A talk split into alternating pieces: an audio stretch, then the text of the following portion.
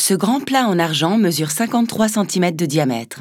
C'est un chef-d'œuvre de l'orfèvrerie antique, daté entre la fin du IIIe et le début du IVe siècle de notre ère. Les scènes qu'il représente évoquent les activités prisées par l'aristocratie romaine de l'époque. Au centre du plat, un orige ou conducteur de char remporte une victoire à la course dans un cirque. La palme et les couronnes qui l'entourent signalent son succès.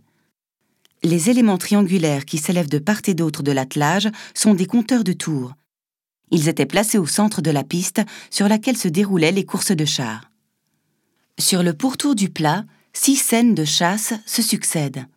Elles montrent comment, par le biais de différentes techniques, panthères, ours, daims, lions, tigres et sangliers pouvaient être capturés vivants.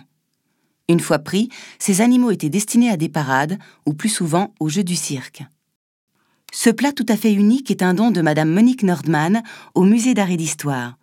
Par sa taille et par sa qualité d'exécution, il est tout à fait exceptionnel.